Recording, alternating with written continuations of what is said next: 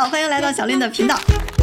哎，你看今天咱们把这富豪排行榜又拿出来了哈，你就知道我要聊什么出事儿的了。你看这从第一到第四啊，人人都离过婚，马斯克马老师更是以三次离婚荣登榜首，而且其中两次都竟然是跟同一个人。你说这富豪离个婚本来不算啥事儿，但这次是咱们心目中的模范夫妻比尔盖茨啊，就连李开复都觉得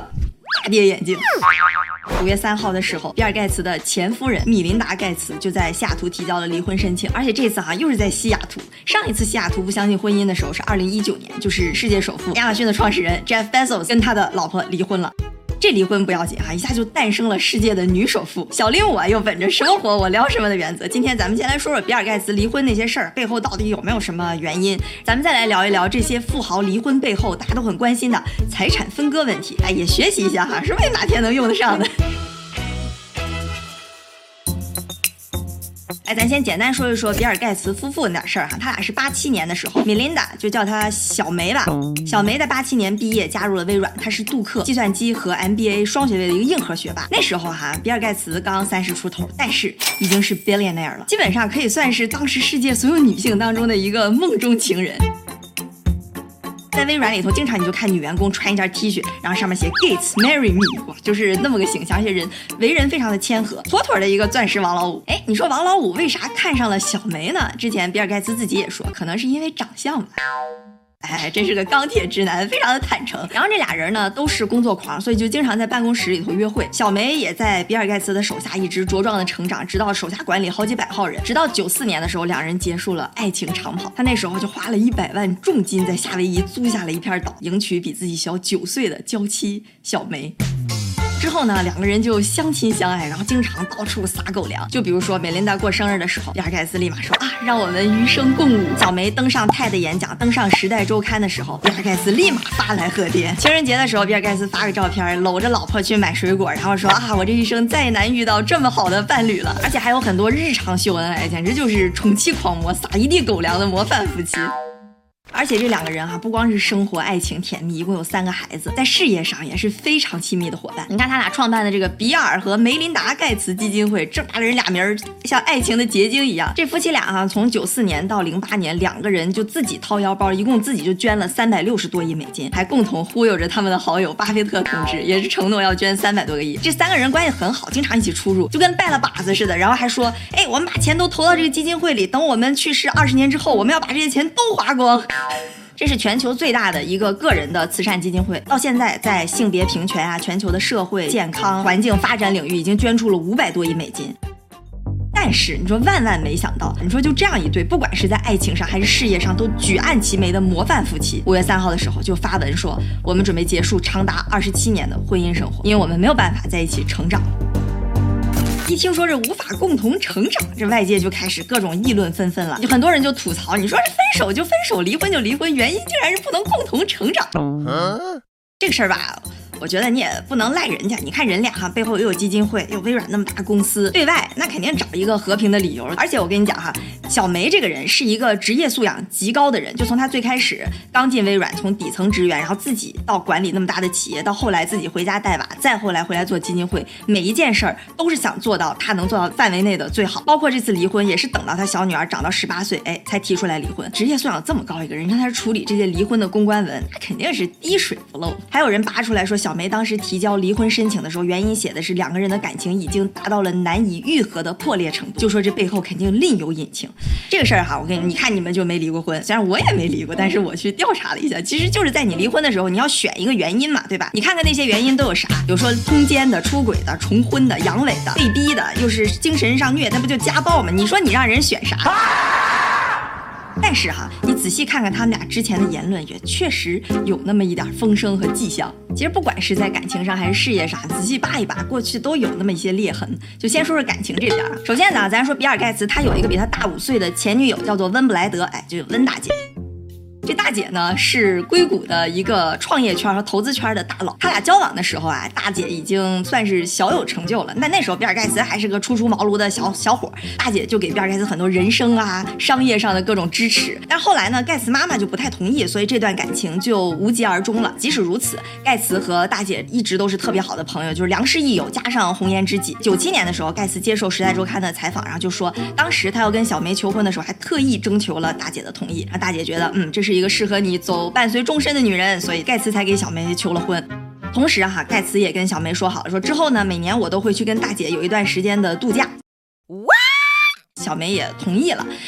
比尔盖茨还说啊，这一生我收到的三大礼物就是我的家庭、微软和温大姐。哇还把温大姐的头像就挂在他那个办公室后面，就感觉能给他带来一些智慧的光芒和启迪。这个事儿吧，你说哈，就算他俩出出去度假没什么事儿，天天我听着这种话，我要是小梅，你说你心里犯不犯膈呀？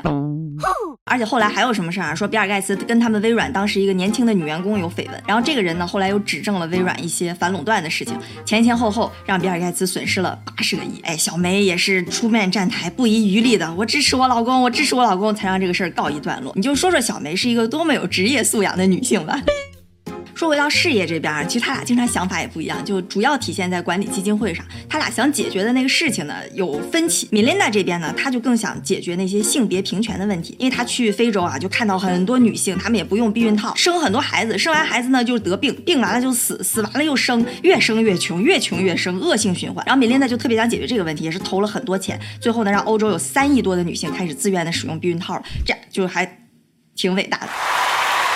比尔盖茨这边呢，就更偏未来向的东西啊，比如说解决全球发展、全球气候变暖，解决这些东西。所以他俩经常呢，就针对说这个钱花在哪儿会产生分歧。然后每年不是要给大家写那种公开信嘛，就基金会对外的公开信，他俩也是说，我想写这个，我想写那个，两个人啊就掰扯起来了。你想，这是两个特别强势、特别有想法，同时执行能力又非常强的人，所以呢，经常想法想不到一块儿去，哎。就干架干起来了，就有外媒知情人士透露，他俩其实三月份就已经决定好要分手了。然后这个女方小梅在加勒比海附近自己包了一座小岛，一晚上合人民币一百万左右吧，就把自己家的亲朋好友全都请来了，就是没请比尔盖茨。大家全面密谋商讨怎么去声讨比尔盖茨。你看看人家分手哈，去全家住八十四万一晚的小岛，你看看你们分手可能也就能喝一瓶八块四的青岛。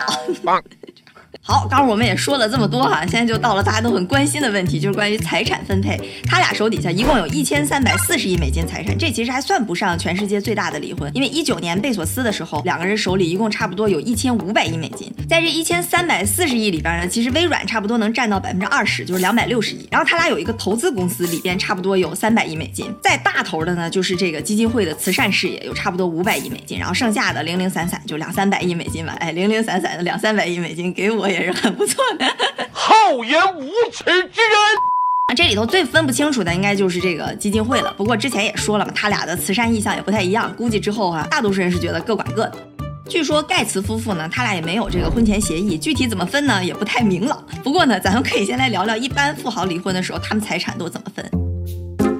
其实，在美国呢，离婚率大概是有百分之四十到五十，也就是说，你甭管穷人富人，两个人是不是恩爱，只要你们俩结婚，就有差不多一半的概率，你们俩没有办法走到最后。所以，财产分配这个事儿还是非常关键的。一般来讲，哈，离婚的时候要分的有这么几个东西，最主要的就是财产，然后呢，就是孩子的抚养权、抚养费、赡养费，还有律师费。当然，这里边关于抚养费、赡养费，对富豪来讲就是小 case 了，主要还是去分那个财产。关于分财产的，不同的地方有自己不同的法律，不过基本上就是你们俩可以先商量，如果你们俩能协商一致，哎，就按你们俩的来；如果不行，再拿到法院来判。判的时候，或者你们俩商量的依据哈，就是结婚的时长，谁在这个婚姻当中对整个这个资产的贡献更多，再就是是不是有一个过错方。假设你要是出轨了，那你就是一个非常过错的方，你在分割财产的时候你就非常不利。所以出轨这个事儿，不光是道德上要谴责，它真的是有经济损失的。